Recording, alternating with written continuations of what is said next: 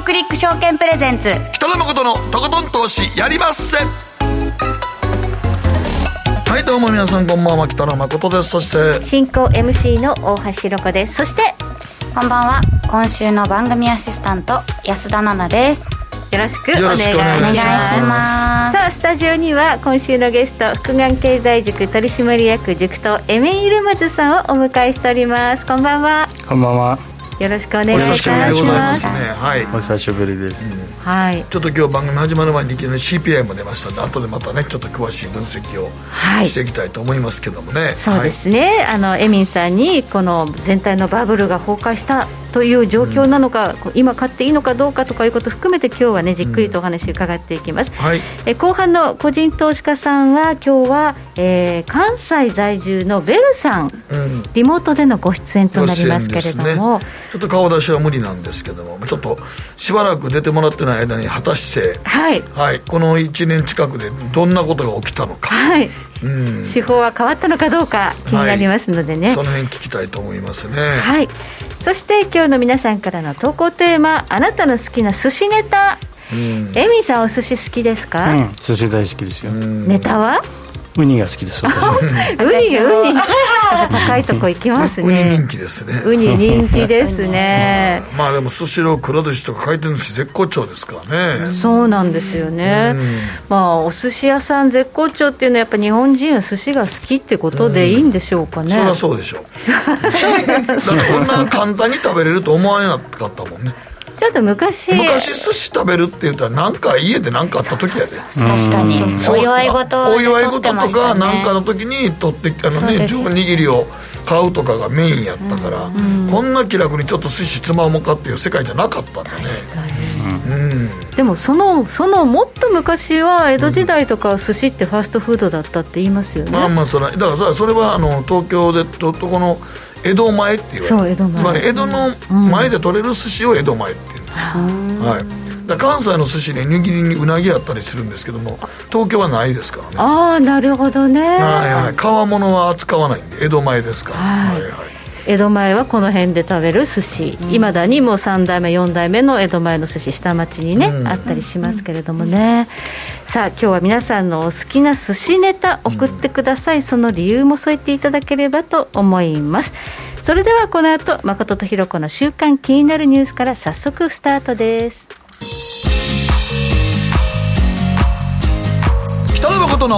とことん投資やりまっせ。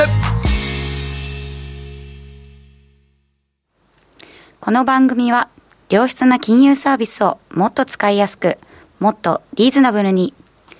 GMO クリック証券の提供でお送りします。誠とひろ子の週刊気になるニュース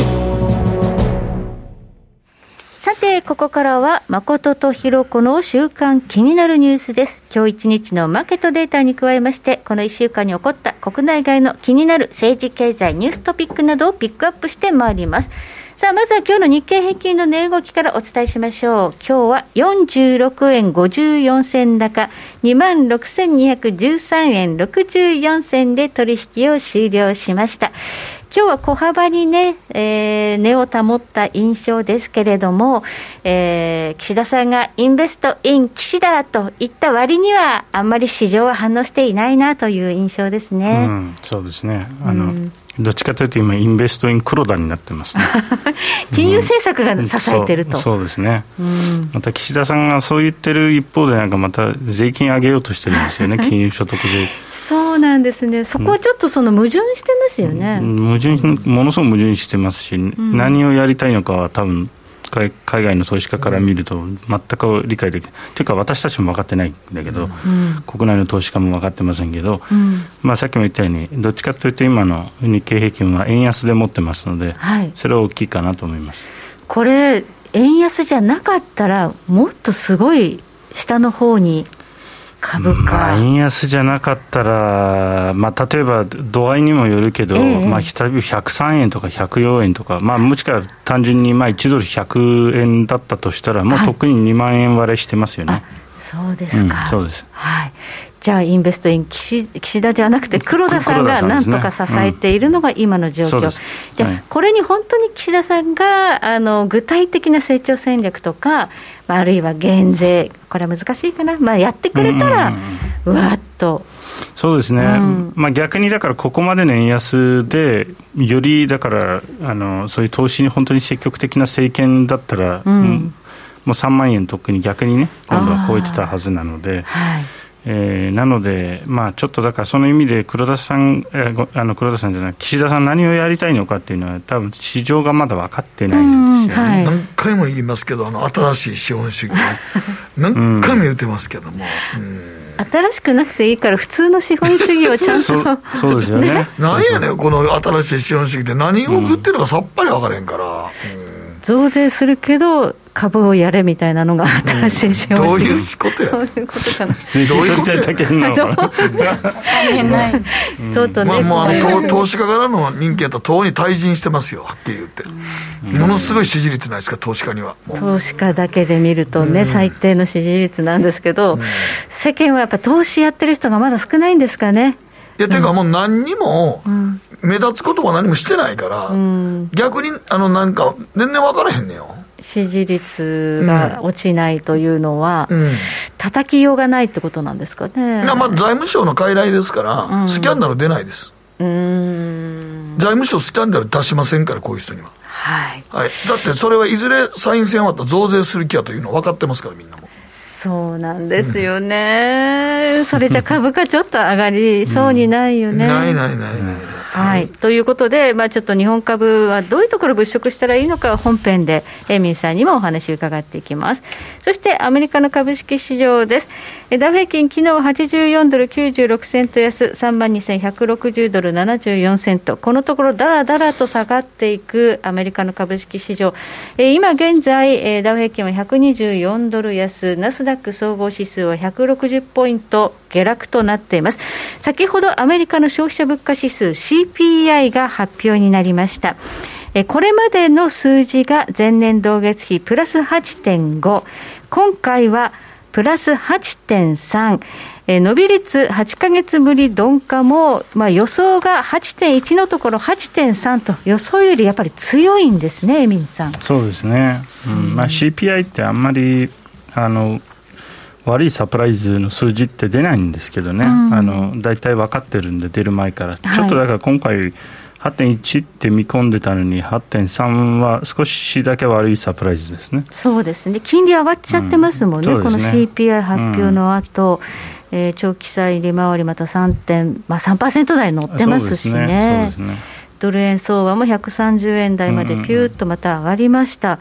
こうなると、まあ、アメリカの金融政策、手綱が緩むということはもう考えにくいですね。そうですね、ただ一つだけだから、今週に入ってからいい動きっていうのが、はい、あのこの5月9日がみんな結構警戒してたんで、はい、あのまあ、ロシアのね、ロシアの、はい、その戦勝記念日でロシアが宣戦布告するんじゃないかと、うん、正式にね、というそれがなくて、それで原油価格がだいぶ落ち込んだんで、まあ10、ぐらい下がったので、えーそれがあの多分おそらく、まあ、あの円にもいかずになりましたし、うん、あの金利を抑える、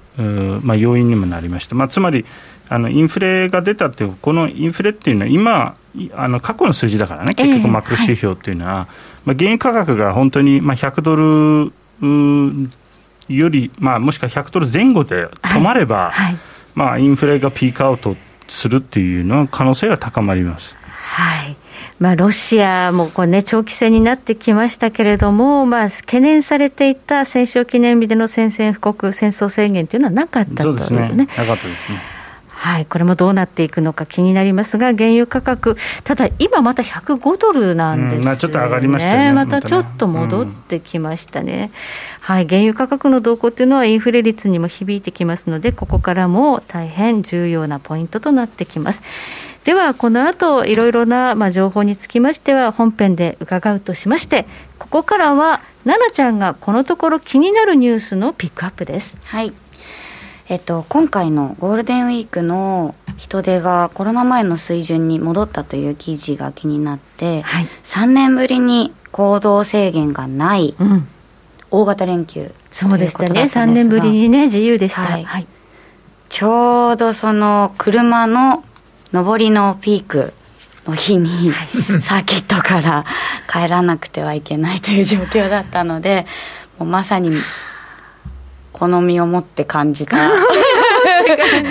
人手の多さというので。仕事で一日レース場で立ち仕事をして、うん。はい、帰りもずっと車で缶詰だったってこと？そうですね、まあ、運転はしないんですけど、うん、まあでも、うん、閉じ込められるかな。そうなんですよ。富士スピードウェイというサーキットで、まあ、大体御殿場あたりにあるんですけどねえすごい。疲れた。何時間ぐらいかかった？45時間ぐらいかかった東京まで。ですかね、まずねサーキットから出られないんですよ、ねはいはい、サーキットからの駐車場からゲートをくぐるまでで大体1時間半とか、全然かかるので、うん、あの変な話お手洗いに行って戻ってきてもまだ同じ場所に車があるみたいな状況でして、うん、本当にすごいあまあでも人手が戻ったということでもあるんです、ね、そうですね。それはあのお客さんが戻ってきたっていうのはすごい。新幹線も久しぶりにいっぱいでしたよ、うん、本当に、うん、はい。まあもうやっぱりこうやって人手を戻さないと日本の景気、うん、経済っていうのは回っていかないので、まあ、これでいいんだと思うんですけれどもね、はい。でも大変でしたね。そうですね、はい。大変でしたエミさん、どうでした、このゴールデンウィークの人出というのを私はあの東京にいたんで、全然、むしろ東京がいつもより人少なかったかも、だから逆に、都内という、うん、そうそう。去年、去年なんかよりはね。でもでもでも、あのですね、でも、ま、何年か前のゴールデンウィークでは、東京って人、本当になかったでしょ、あそうですね、そう考えたら、まだ結構、東京に人いましたよ、うん、今回まあ、まだまだね。まだ本格的にどっか行っちゃってる、海外にはあんま行ってないもんね、まあ、まあ、多少は行ってはったのはニュースで見ましたけどね、でも今、円安やから、海外行った時昔に比べたら使える金少なくなったよなと思うけどね。ご飯も選びそうですよね、ハワイに家族4人で行くと、もう200万円コースとかなんか、あほんま、うん、そんぐらいかかるし、だって80円ぐらいの時みんな海外バンバン行ってたもんね、うん、そうですよね、まあでも逆に言うと今日本は海外を受け入れるんやったらもうインバウンドでね、すごい、ヨーロッパとか日本に結構来てくれますからね。そうですね、まあ、まだ本格的ではないにせよ、ゴールデンウィーク、まあ、人では戻ってきているということで、こうこうやって正常化が進む、うん、今日もね、ちょっとニュースの中でね、はい、外で出てたら、ソーシャルディスタンスだったらマスクしなくてもいいんじゃないのってニュース出てましたもんね。まあ、スタジオではまだこれマスクしてますけど。外ではってね。外ではねもうそろそろあの、新鮮な空気を暑くなってくるし 蒸れる時期になってくるので、外してもいいのかなっていう感じではありますね、うん、はい。ここまで誠とひろ子の週間気になるニュースでした。この後コマーシャルを挟みまして、うん、マーケットフロントラインエミンさんにじっくりと伺っていきます。北野誠のとことん投資やりまっせなあちゃん今日も元気爆発です。君は周りが見えてない。また怒られちゃったよ。あ部長の前歯にノリ大学生のノリはもう通用したいぞ。はいノリをどうにかしないとまずいですよね。部長歯にノリついてますよ。もっと楽しくもっと自由に GMO クリック証券。ねえ先生好きって10回言ってそれ10回クイズでしょ。いいから。じゃあ好き好き好き好き好き好き好き好き好き。好き僕も先生好き。え？もう思わず笑みがこぼれる。株式 FX は GMO クリック証券。いらっしゃいご注文どうぞ。うんと大盛りラーメンにトッピングでチャーシューコーンメンマ海苔それに味玉白髪ネギで。ああバターとワカメも全部のせい一丁シンプルにわかりやすく。株式 FX は GMO クリック証券。大橋ひろ子投資一筋うん十年。北野誠のとことん投資やりまっせ。あれごさて、ここからはマーケットフロントラインです。引き続き、福眼経済塾取締役塾とエミン・ユルマズさんに伺っていきます。はい、よろしくお願いします。テーマは、株安、円安、債券安、トリプル安、日本市場は一人負けとなるのかというテーマになるんですが、でもあの株だけ見てると、うん、アメリカの下がってる、まあ、下げ率からすると、日本株、頑張ってはいる、うん、頑張ってはいますね、昔に比べると全然頑張ってはいます。そうですよね、うん、これが先ほどご指摘があったように、円安のサポートがあるんじゃないまあそうですね、だからあのドル建てで見ると、まあ、大体20%下げてるので、はい、ドル建ての下げ方は実は結構ナスダック並みに下げてるんですけど、そうですか、うん、あのあの円ベースで円高で円高では相当パフォーマンスがいいです。じゃあやっぱり為替の効果そうです。もちろん為替の効果ですね。になってきますねえー、この株安というところから、じゃあ、フォーカスしていきましょう、まずアメリカ、先ほどの CPI 受けて、やはり金利が上がってきました、うん、そうなると、まあ、やはりこのインフレを抑制するための FRB のスタンスっていうのは、まあ、手綱が緩まないということで。エブリシングバブルの崩壊というね、著書では、もうあの早くから全体あちこちのバブルはもう気をつけろとご指摘されていましたけれども、まさに言いますもう今、実際もそれが起きてるんですよね、うん、だからあの、まあ、株も下がってますし、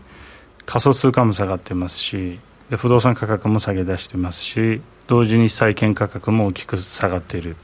まあ、つつまり、ありとあらゆる実はリスク資産というのは、金融緩和で、まあ、あの作られて、金融緩和に支えられてたっていう事実だったので、はい、まあ、その金融緩和が終わればですね、はい、えー、当然ながらそれがまず崩れる、その前提が崩れてしまいますということですよね。はい、だからあの今までの特にアメリカののハイテク株というのはあのこの金融緩和に加えてもう一つ前提があったんですね、それは今までの成長が今後も続くだろうという考え方、それもかなり楽観的な実は考え方だったんですが、はい、やっぱり今回も分かったように、まあ、ネットフリックスにしろ、えーまあ、アップルにしろ、グーグルにしろ、ほとんどですねあの、まあ、成長に限りが見えてきた。うんっていうかあのそ、それ以外ないんですよ、逆にどこに成長するのかっていうのは、私が昔から疑問に思ってるのは、私たちが知らないほかに惑星でもあるのかってぐらい、だってこれ以上、グーグルとかアマゾンとかアップルって、どこに成長ポテンシャルがあるんだ、どこにでも入ってるから。あもうほとんど世界に網羅して。そうですよね、うんうんうん、で入りきれてないところっていうのは、政治的に入れないんですよ、逆に、中国とか。ね、その状況も変わりそうにないので、うんうん、そういうことから考えると、まあ、なんか新たに革新的なものでもこれからね出ない限りは、私たちが脳で直接インターネットにつながるとかね、はい、分かりませんけども そのちょっと違うパラダイムにシフトするみたいなそういうことでもない限りそんな、あの今までの成長が今後も10年間20年間続くってありえませんそれにみんな市場が今気づき始めてる、はいはい、その段階にあります、だからねネットフリックスなんか結局ロシア全部ダメじゃないですか、うん、ね、あれだけでも中国とかでも結局ダメになっていくと、結局もうブロック経済の東西冷戦に戻るってことやから、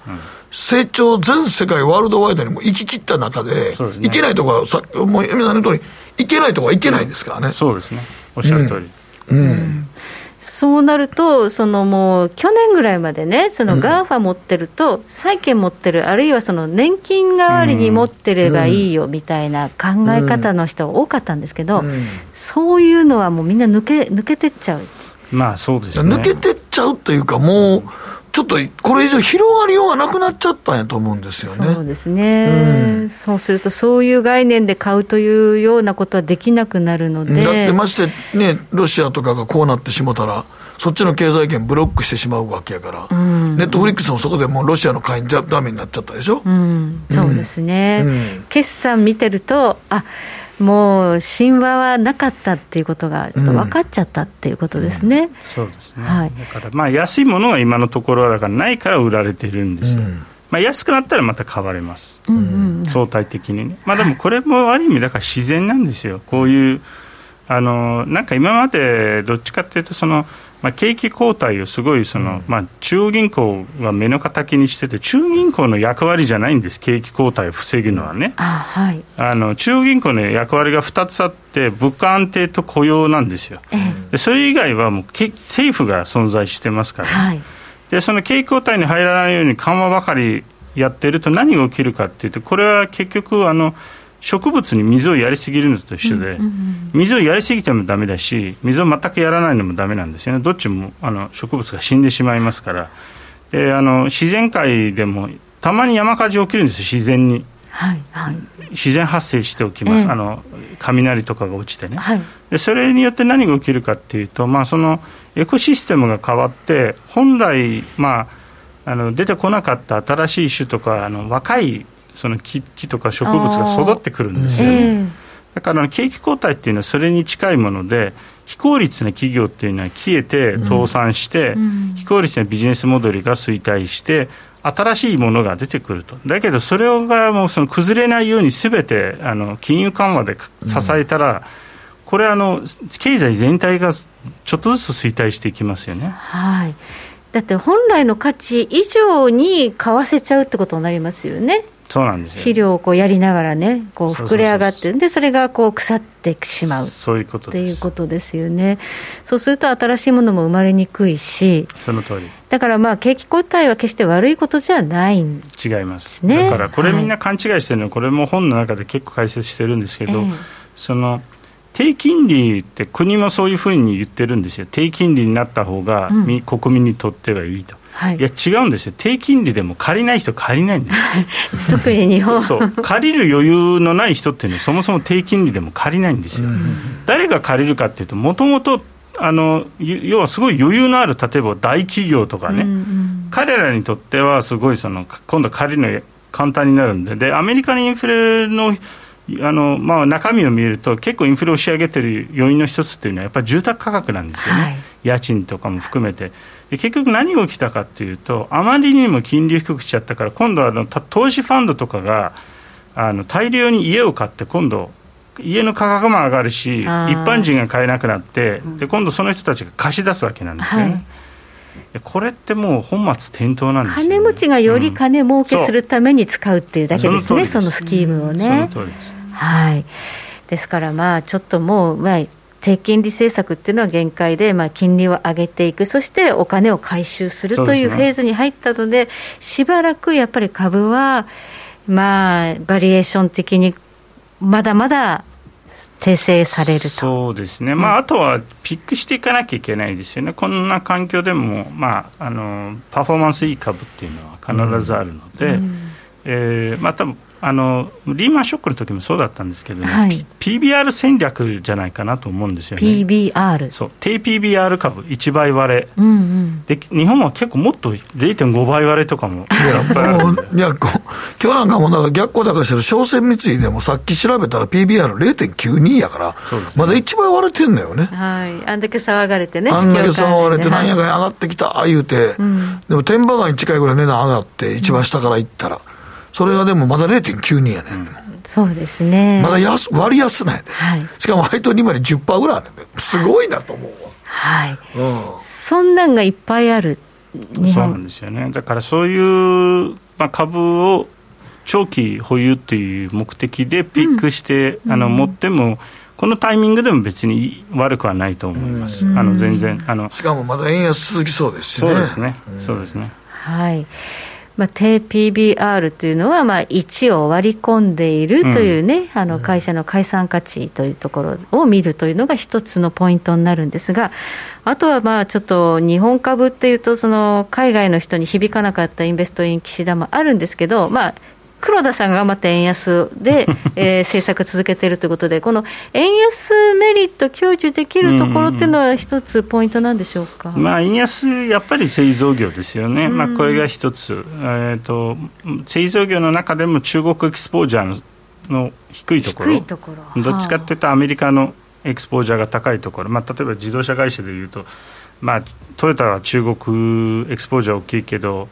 あのまあ、アメリカももちろん大きいけどね、トヨタは、うん、でもスバルってほとんどなんかアメリカじゃない、北米じゃないですか、はいはい、だからちょちょっとそういう、まあ、銘柄ピックっていうのは、あの銘柄選択をしなきゃいけないあの時代になったと思ってください。あの金融緩和の真っ最中みたいに何でも買えば儲かるとか指数買えば儲かるっていう時代ではないから、うん、あのストックピックですね。うん、うん、まあ中国関連は今買えないですからね。厳しいですね。うん、終わらないもん。上上海のロックダウンがもう。いや仮にねゼロコロナあんな普通さ、うん、あんだけ長いことロックダウンしたら、もうロックダウンって無駄じゃねえのって思わん？普通はね。気づく。気づくやろ。奈々ちゃんでも気づく。そうですね。気づくやろ。あんなもんそれだもうみんな限界やって上海市民なんかそれはもう。そうですかなり不満でね、はいところがそれをやめないっていうのはやっぱメンツであり、思想でありっていうことですね。だからこれはもうものすごいリスク。でもしこのロックダウン解けたとしてもそのコストっていうのを考えたらやっぱ中国っていうところのエクスポージャーが大きい企業への投資っていうのは投資家はあんまり選択しないそうですね、これも本当は3年前に書いた本で初めて言ったのは、うん、トータルコストって概念を紹介したのね、トータルコスト、はい、つまりあの今までどっちかっていうと、製造コスト、原価っていうのを言ってたんだけど、これからはトータルコストで物事を考えないといけない、つまり、そのトータルコストの中には製造コストだけじゃなくて、政治コストも入るし、はい、まあ、その国の仕組み、そこで賄賂配ってるかもしれないし、分かんないじゃないですか、いろんなもんがあるんです。うんうんうん、で突然アメリカと戦争し始めて、じゃあアメリカがあのそのそことビジネスやってる企業はアメリカに物を売れませんよってなったら困るじゃないですか、はい、だからそういうコストも含めた上で、中国で作るのはもう安くないよと。はいいうのはもう分かってたことなんですよね。はい、まあ、ただそのに、そう簡単に撤退できないっていうのも分かるんですよ、中国っていうのは撤退させないから、うん、それもあります、はい、だから最初から入るべきじゃなかったんですよね、うん、撤退するときには全部の資本を置いていけっていうことですか。ら、損切りするしかないので、そうです。そうです。なかなか逃げられない。逃げら逃げられないようにしてるんですよ、最初のそのあれで。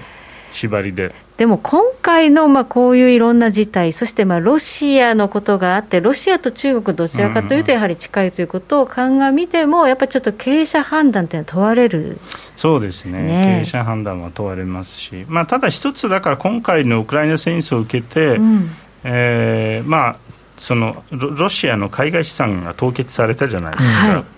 でそうなると、まあ、中国は同じ運命に会いたくない、うん。うん、あの多分他にも、まあ、そこまでアメリカとは悪くなくても仲が、いずれは悪くなった時に対立した時には同じ運命に会いたくないっていう人たちは、うん、まあ、アメリカ株とかアメリカに資産に置いてたお金を移動させますよね当然ながら、うんはい、あのですじゃあどこに行くのかってなった時には、はい、実は行き場っていうのはあんまりないんですよ。で中国にも行けないしね。そう。そうそうそうそう、は結局、なんかその多分私、大きな部分が日本に来るんじゃないかなと思うんですよね。来てほしいですね、そこに、えー、現政権、気づいていただければぜひ気づいてほしいんですよね、ね。そこね。受け皿になりますよ、うん、減税しますよって言えば、そうなんですよ、ね、すごい入ってくるのにね。増税するって言ったら入ってこないよね。まあ少なくとも日本は凍結しませんよね、あの、ね、日本は凍結はしないですね、すね。そんなことする国じゃないですよね。まあ、ていうか、そんなんできないでしょうできないです。し、だから考えた、その考えたら、まあ、資産がある意味は、まあ、安全に置くことができて、でも、うんうん、でもアメリカではない国ってどこかっていうと、まあ、日本しかないんですよ。そうですよね、うん、今、ヨーロッパもちょっと大変そうですしね、まあ、日本の場合は特に信用度は高いですからね。そうですね。おっしゃる通り、うん、だからこれ、政治、ね、政策でどうとでもなると思うんですけどね、うん、そんな難しいことじゃないなと思うんですけど。今の政権だとちょっと難しそうな気がする。だから難これももう前からねいつも言うのはなんか政治家だって投資をやったことないでしょ？ああそう株持ってないっていうからね。だから結局インターネットだってそうじゃん。ネットやったことない人たちがなんかネットの規制やろうとかなんか法律作ろうとしてるでしょ、はい、だからあの台湾みたいにあの、ね、専門家を政治家にすべきなんですよ。ね、もうね、38歳ぐらいの人が、ちゃんとネットをね、インフラ整備するとか、すごいじゃないですか、あの辺は、もう分かってない人がみんな。なんか、なんかもう何期も通ったから、もう君の順番ねみたいな人が大臣するから、だからろくなことなれへんね。うん。そうですね、うん、そ投資家が政治家やればいいんですだから逆にね。あそうするとね、まあ、その分は、うん、あのかなりこう外国人受けがね、そうそうそう。できるような政策生み出せるとは思うんですが、まあ、今のところちょっと厳しいですけど、まあ、でも日本株市場というのは、ポテンシャルとしては割安ですし、うんね、流動性はあるし、ありますね、はい、で信用度も高いということを考えると、悪くないと。で物色の柱は低 PBR そうですね。あとは円安。そうですねを、えー、メリットとして享受できる製造業関連、うん、だか前にエミンさん出ていただいたときに結構そのあの防衛関連とかねそうですね、ね、結構上がってますよね、今。そう防衛関連はね、あの前から、まあ、防衛関連も結局、まあ、今でも多分買いだと思います、なぜかというと、うん、日本の防衛関連というのは、防衛だけやってないから、いろんなことをやってますので、はい、例えばその重産業とかもね、はい、原発関連でもありますし。でそう考えると、まだまだ全然割安なんですよ、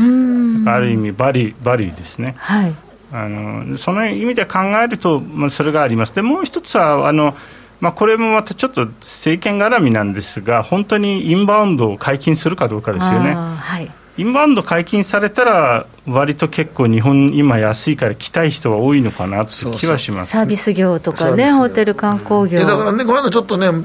段階的にぼちぼち入れるって言ったんで、うんうんうん、その時一瞬あの JR 東海とかの株がガンと上がったりとかしますので、やっぱりインバウンドだとね、すごいなと思いますけどね、うん、じゃあ、そこはちょっと、まあ、あの監視、ウォッチし続けて、うん、ちょっとでもなんかあの変化ありますよ、私、すごい久々にマリオカート見ましたのが、あのあ本当？そう、あの秋葉原で、あ走ってましたか、走ってた、走ってた、外人さんが、久々に外人さんがマリオカートマリオカート乗ってましたか、乗ってた。おおこのつい先日見たんで、あちょっと普通に戻りつつあるそうですね、それいいかどうか置いといて、任天堂さんからすると、ちょっとどうかなっていうね、あ任天堂あの分割発表しましたね、ね。こういうのもいいことですよね、そうですね、いいことです。個人としか買えなかったから、高高すぎますよね、ね。全部分割してほしい。せやけど、一方でオリックスが、あの超株主優待を2年後にやめるって言いましたからね。まあ、あれあれはね、ちょっともっともっとやりすぎてたよ、株主優待。だって80万人ぐらい、その優待を受けて。さすがにいきなりやめるとあかんから、2年後にって言って言ってますけどね。でもそれってその個人、日本の個人投資家からその海外の人とか機関投資家向けに軸足を変えるってことでもありますよね。うん。うん、そうですね。だからまあ、あの日本の企業もね、ちょちょちょっとはね、あの、うん、その IR っていうか、はい、投資家向けのなんかこう、情報伝達がうまくはなってきてるのかなって気はします、20年前に比べるとね。そうですね、なんかこう、株を買ってもらおうというような IR 意識というの高まりを、ちょっと最近感じるようなニュースは出てきているので。うんはい。えー、政治がだめでも、企業さんが積極的に、まあ、株を買ってくれというような、うん、はい、改革をややっとこそやけどね、任天堂とかね。やっとこそですね、十分かつ、久しぶりですね、こういう話聞くのね、ね、ファストリもやったらええのにも、う。ん、ファストリも高いね。高いね、うんはい、ということで、まあ、日本株、まあ、低 PBR、それからまあ円安の製造業とかね、あとはまあ資源、どうですかね、なんか資源、ちょっと今、景気が気になってくると。そうですね、まあ、だから資源に関しては、やっぱり今のウクライナ戦争とか、うん、まあ、その地政学要因が大きいんですよね、資源高は。ただ、うん、まあ、結果的に引き締めをやって、景気減速って感じにもう鮮明になれば、資源下がりますよね、これ、当然だけど。はい、うん、だからまあ、この資源高いつまでも続くとは思わないですね。なるほど。ですね、うんそうすると、まあ、ちょっとそこのあたりは気をつけた方がいいかもしれないとそうですね。いうことですね。うん、はい。わかりました。ここまでエミンさんにお話を伺いました。どうもありがとうございました。北野誠のとことん投資やりまっせ。大橋ひろ子投資家なんです。理事やってんねんて。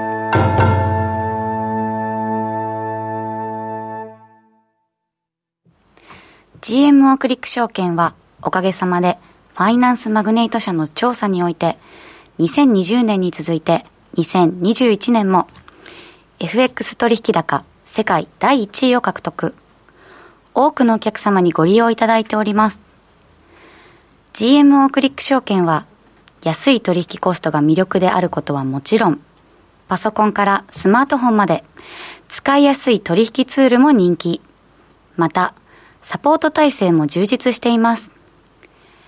FX 取引なら取引高世界ナンバーワンの GMO クリック証券。選ばれ続けているその理由をぜひ実感してください。GMO クリック証券株式会社は、関東財務局長金賞第77号の金融商品取引業者です。当社取扱いの金融商品のお取引にあたっては、価格変動等の理由により、投資元本を超える損失が発生することがあります。お取引をする際は、当社のホームページや、契約締結前交付書面にて、手数料などの諸経費、及びリスクについて十分ご確認ください。北野誠のとことん投資やりまっせ。なあちゃん、投資勉強するぞ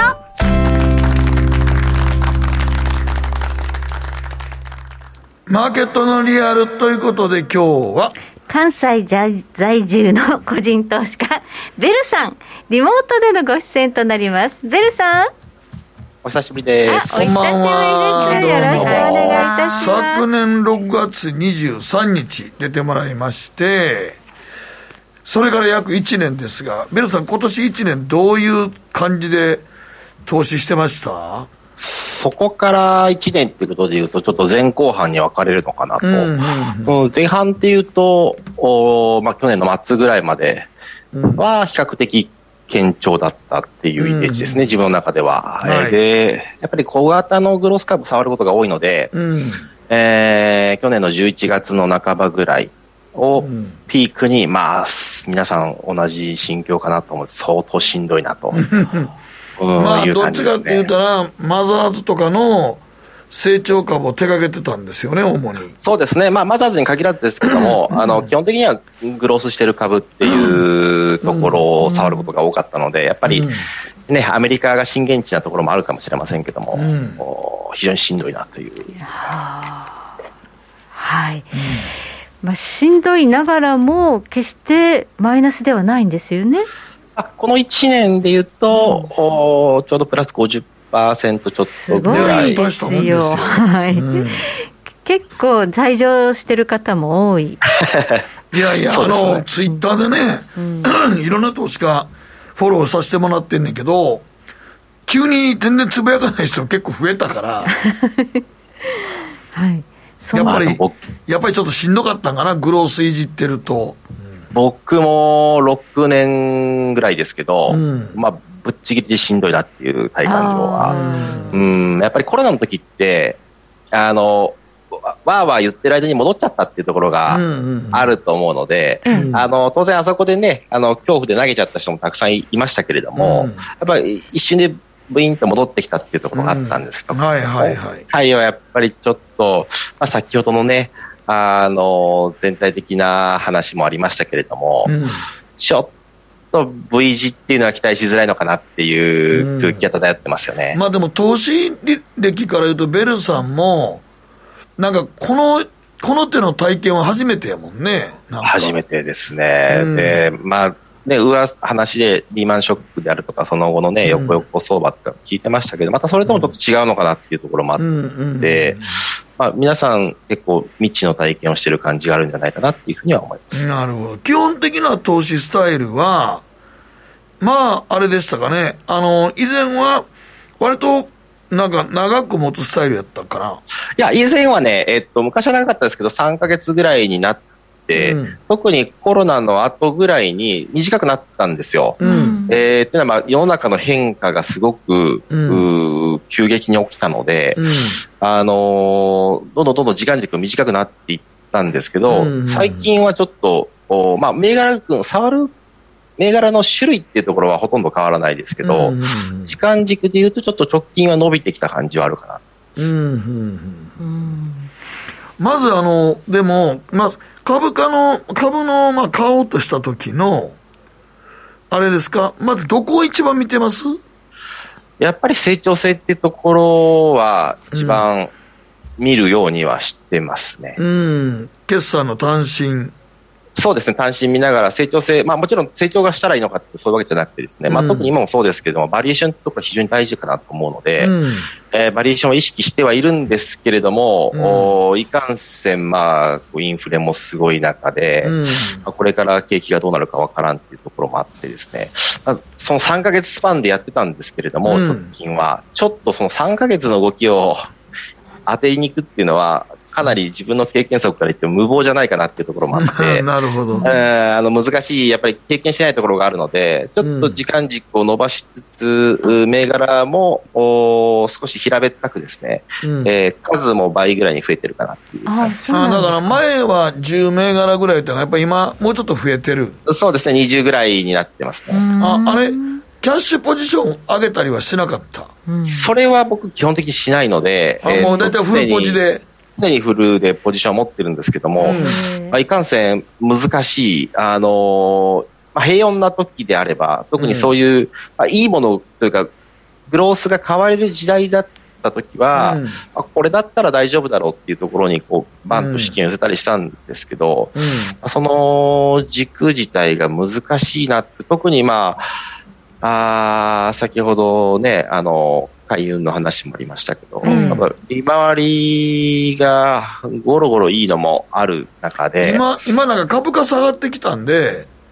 配当利回り5%のぐらいの株結構増えてるよね。昔というか僕が始めてしばらくした時なんて5%って言ったら、いやもうこんなんダメでしょみたいな、なんか医学好きの株しかついてないようなイメージでしたけど、ね、今は普通にまともな会社が5%余裕で出してるんだとたくさんあるので、うん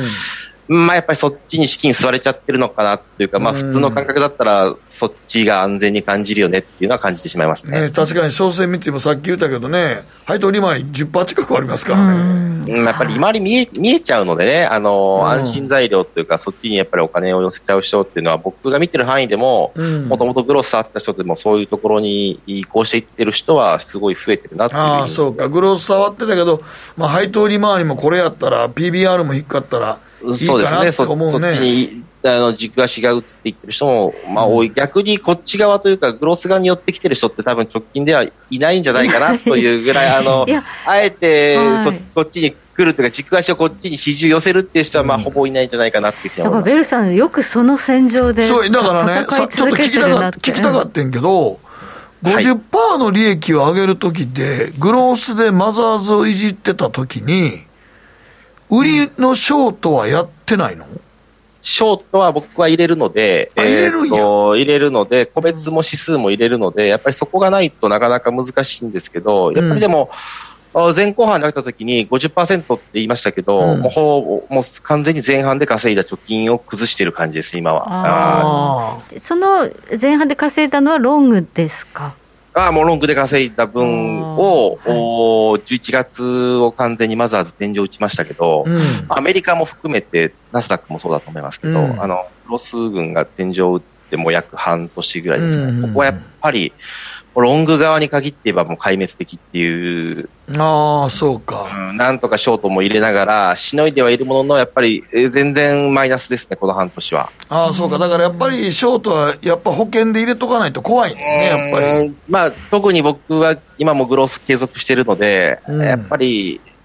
ここでじゃあ、安くなってきたから、もうヘッジ外して勝負だっていうふうにはなかなかならないですね。ああ、もう今なんかでも、ね、指数だけ見てたらかなり下げたもんね。まあ、特にマザーズ指数なんて言えばもう、うん、もういついつ以来っていうレベルで下がってますもんね。下がってるよね、11月から考えて、この半年間で。うん、はいみんながそうやって、まあ、あの高配当とか利回りのいい、ね、あのバリューに移る中、なぜ戦場を変えないのかっていうのは、何かこだわりがあるんでしょうか、うんまあ、やりやすいっていうのは、やっぱり見てるも長いですし、うん、どうしてもやっぱりパフォーマンスを求めるところもあるので、うん、そういう銘柄群ではやっぱり、大きなパフォーマンスはなかなか望めないので。時間かかりますもんね。えー、チャンスは待ってるけれども、チャンスはいつ来るのかなっていう、まあ、コロナの時なんかっていうと、もう大規模な緩和っていうのが完全にゴーサインで V 字になりましたけど、うん、どっちかっていうと今は、えー、縮小方向という形なので、うん、やっぱそういうアシストっていうのはなかなか期待できないなっていう中で、うん、まあ、きっかけは待ってますけど、ちょっと今までの経験には当てはまらないというか、あの、どっちかっていうと、こう、皆さんが、こう、グロスから引いていってる時は、チャンスだと思って資金を入れたいタイプなんですけど、えー、今はそうはなかなかならないかなっていう、なるほど。え、今まで IPO は手がけたことは？あ、僕は触んないですね。IPO は触んないですね。あ去年とかちょっと出過ぎましたからね。うんうんうん、はい。じゃあ、どういう、あの今、まあ、グロースで、えーまあ、決算単身見てやられてるということですけど、こう例えばその、どういうセクターだとか、どういうテーマだとかっていうところに偏りありますか、お持ちのポートフォリオいいえ、特に偏りっていうのはないですけれども、まあ、あまりそういう利回りメインのやつっていうのは入れないようにはしています。あえて、あえてそこは避けたいなというのは、まあ、どこかで大きなチャンスは来るとは思うんですけども、うん、おまあ、現状は、まあ、難しい感じはしますよね。ただまあ、そういう大きな相場が来るというか、リバウンドが来るときってのは、みんなが来ると思ってるときには来ないので、うん、ベルさん、よく分かってんね。なので、まあ、待ってるっていう感じ。まあ、先ほど、ちょっとちらっと話あったけど、うん、インバウンドとか、はい、まあ、こういうゴーサインが来ればね、うん、あの、分かりやすいリバウンドが来るかもしれないですけどね。そうやね。例えばインバウンドも開放しますって言い出したら、うん、やっぱり旅行旅行業界とかね、JR とかはもう全然上がるでしょうし、やっぱり。全体的に雰囲気が良くなる可能性っていうのはあるのかなっていう、うん、そこはちょっとチャンスの一つの契機としては考えてますけども、うんまあ、どこまで期待していいものかっていう感じですね。主に手掛けてるのは、時価総額的にはあんま大きいとこやってないんだよね。もともとは小さいところが好きだったっていうのはあるんですけど。グロースはちっちゃいからね。ただ、あのー、今本当に見てて思うのは、流動性がすごく枯渇してるっていうか、あの、どんどんどんどん板が薄くなってる感じはあるので。そうか。まあ一つのシナリオとして僕は経験はないですけど、やっぱり民主党相場ってよく言われますけども、はい、リーマンの後ですね、あの横横でもう本当全然たも何かできたかも動かなかったっていう、まあ、そこに向かってるっていう可能性では一つシナリオとしては置いとかなきゃいけないのかなという、うん、まあ、どんどんどんどん出来高が細っていくっていうのはイメージの一つとしてはあります。そうか。だい割とどちらだ何ヶ月か持つからデイトレやってるわけではないでしょうないので、えー、っとそういう人たちに比べたら影響は少ないとは思うんですけども、うんうん、ただやっぱり入れば出れないという可能性がどんどん高まっているので、まあ、時価総額は以前よりは若干基準は上げてますし、まあ、先ほど言った分散してるっていうのも、そこのことを考えながら、ちょっと銘柄の数を広げて、1銘柄あたりのロットを減らすとかっていうふうにはしてそうか、やっぱりで見てて、板見てて、バチュー見てて、板少ないのちょっと怖いもんな。いや、もう逃げれないっていう形に、ね、切れない。まあ、のね、クッシュ、クラッシュが来て逃げれないのももちろんそうなんですけども、うんうんうん、あのー、もう上がらない横横になった時にもう出れないっていうふうになっちゃう。結構、時価総額200億とかの株でも、もう全然出来高ないみたいなのが増えてきてる感じはするので。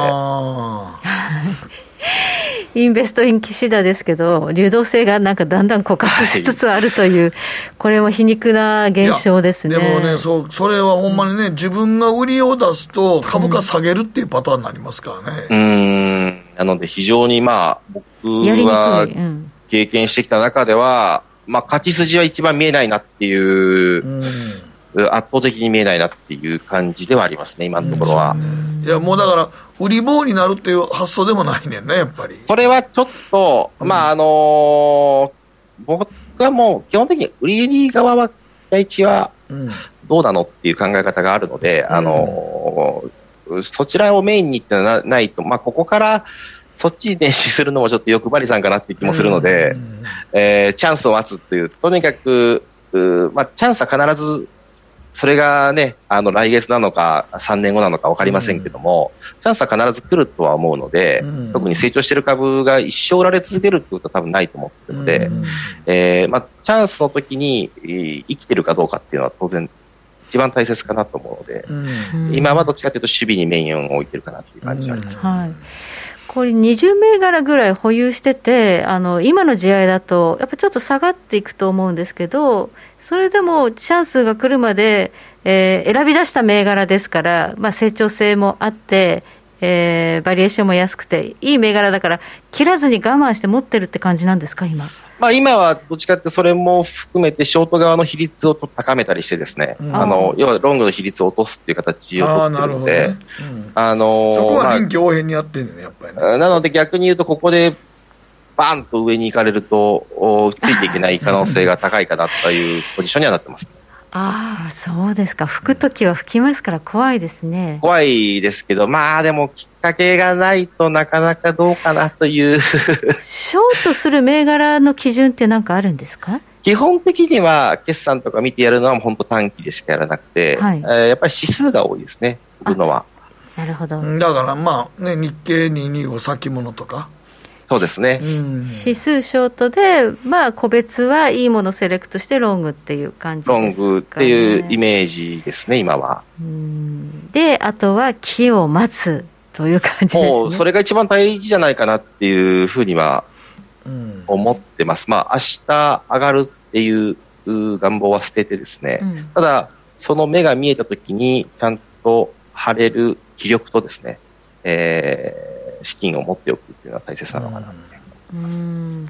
でも、キャッシュ比率っていうのはあんまり高くないんですよね。キャッシュを高めるっていうのは基本しないので、うん、えー、どちらかというと、売りの比率を高めて、例えば買いと売りの量を一緒にするであるとか、うん、あポジションを持つというのは、あだからまあ、さ先物を売る指数売るってことやもんね、やっぱりね。まあメインとしてはそっちですけども、うん、それをしながら、個別の、個別の底をちょっとずつ拾っていくというか、買ってそうなやつを買っていくっていう、まあ、その、指数に対してですね、買ってそうなやつ、うん、まあ、指数に勝つことを目標として、まあ、逆に言うと指数がこれから崩れるんであれば、それ以上に崩れなかったらいいかなぐらいの。今、グロース銘柄の中で、どんなあの成長が期待だできるような銘柄があるんでしょうか？セクターっていうと難しいなっていう印象はあありますね、まあ、人材関係とか、人材ね、のいい感じには見えますけど、やっぱセクターでってなるとなかなかちょっと難しい、ただ、バリエーションを、まあ、縦というか、過去と比較したら、あの極めて安い水準にあるって株はたくさんあると思うんですよ。はい、ただあそれはグロースに限ったことじゃなくて、先ほど言った利回りの話にもなってくると思うんですけど、うん、そういった株も、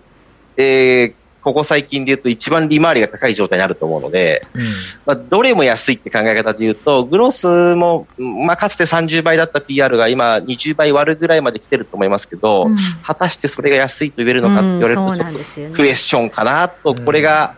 あ当たり前になっちゃう、うここ未来数年はっていう可能性も一つのシナリオとして入れなきゃいけないのかなっていうそうなんですね。グロースの場合、売られたとはいえ、まだバリエーション的にね、っていうあとは代表されるような株がまだ高いですからね。あ,、えー、あのまあ、マザーズ指数でいうと時価総額の大きいところ、なんていうのは、売られたとはいえ、はい、っていう印象が、まあ、マザーズじゃないですけど、昨日か今日ね、JMDC とかもすごく売られてましたけど、はい、とはいえ、じゃあ PR いくらなのって話を考えたときに、はいまあ、その辺がやっぱり下がってると雰囲気はね、どうしても悪くなっちゃうっていうところそうすると、まだ下落余地があるかもというふうに考えながらやってるってことですよね。そうですね。あの、下はいくらでもあり得るっていう考えではやってますけど、まあ、下にベットするって感じじゃないですけど、下がいくら来ても死なないようにはしなきゃいけないな。うん、そう下にベットしてるわけじゃないですね。じゃないんですね。うん、うんなるほど、わかりました。はい。じゃあ、毎度さんまた頑張ってくださいね。ありがとうございました。はい、今日はベルさんにお話伺いました。ありがとうございました。北野誠のとことん投資やりまっせ。なあちゃん、今日も元気爆発です。占いました。ぞあなたの未来。えどんな？あなたは努力次第で大きな成功を収めます。ただし野菜中心の食事と早寝早起き適度な運動をして健康に注意なんだよ。母ちゃんのセリフと一緒じゃん。未来は自分で切り開く。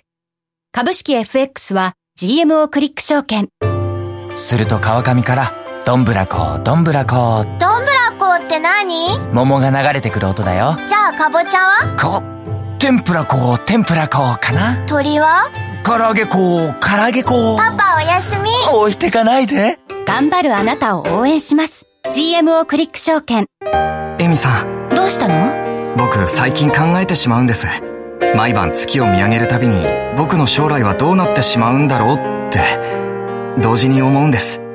この虚しい気持ちに寄り添ってくれる女性がいたら。好きですってよくない？シンプルにわかりやすく GMO クリック証券。さてここからは皆さんからいただいた投稿を紹介していきます。今日のテーマあなたの好きなお寿司のネタ。はい名古屋のランナーさん好きな寿司のネタはイワシです。魚の格言で7度洗えばタイの味と言われるぐらい新鮮なものをしっかり下ごしらえしたら本当に美味しいです、はいはい、ちなみに、えー、ごく平凡な人間でもよく磨けば能力を発揮できるという例えでも使われるのでそんな気持ちで部下を育成したいなと思っております。お光り物いいですね。小肌とかもね、うん、小肌ね。美味しいですね、はい、はい、はい、中堅さんからです。好きな寿司ネタはサーモンです。中でも炙っているものが大好きです、油が少し乗っている油が乗っているのに少し焼けた味がするのがいいんですよね安い値段で食べられるので繰り返し食べてしまいます。炙りサーモン。炙りサーモン。僕炙り系好き大好きちょっと油がこう浮く感じが、ね、じわっとね、うん、トロとかでもちょっと炙ると。このサーモンとか鮭ってロシアの影響これからどうなんですか？あとねまあそうそう。カニもね。冬のカニは通販困りますね。なくなっちゃう、ね、いやほんまにカニとかサーモンどうなんねやろなイクラもそうですよね。イクラも。あれあれでもソ連とやり取りしないっていうことになるんですか？うんとまあ輸入まあ魚を輸入しちゃいけないっていうのはない、まあ、ないないから、まあ、ビジネスとしてはあるでしょう、ね、うんまあそうですね、うん、どうなるかはちょっとね見てみないと分かんないですね、うん、続いてはののりのんさんですね。のりのんさん、えー、好きなお寿司のネタ卵ですお寿司屋さんの卵焼きってお魚やエビなんかのすり身が入っていてちょっとしたごちそうだなと思います、うん、本当にふわっとしたね普通の卵じゃない白っぽいの出してきたり、すり身が入って美味しいとこあるんですよね、美味しそう。はい。こちら玉ねぎ小屋さんからおじさんになるにつれて味覚も大概変わりましたが 穴子はなぜかいつ食べても美味しい寿司ネタです手間のかかるネタなんで板前さんの腕を測るのにもいいんじゃないでしょうかということですね。穴子。穴子美味しいですよね。はい。11時半にこの美味しい寿司ネタやっていいんですかね。お腹空いてきた。つきますね。メスネロってやつですねこれは。はい。はい、えー、時計の針は23時27分になるところです。北野誠のとことん投資やりまっせ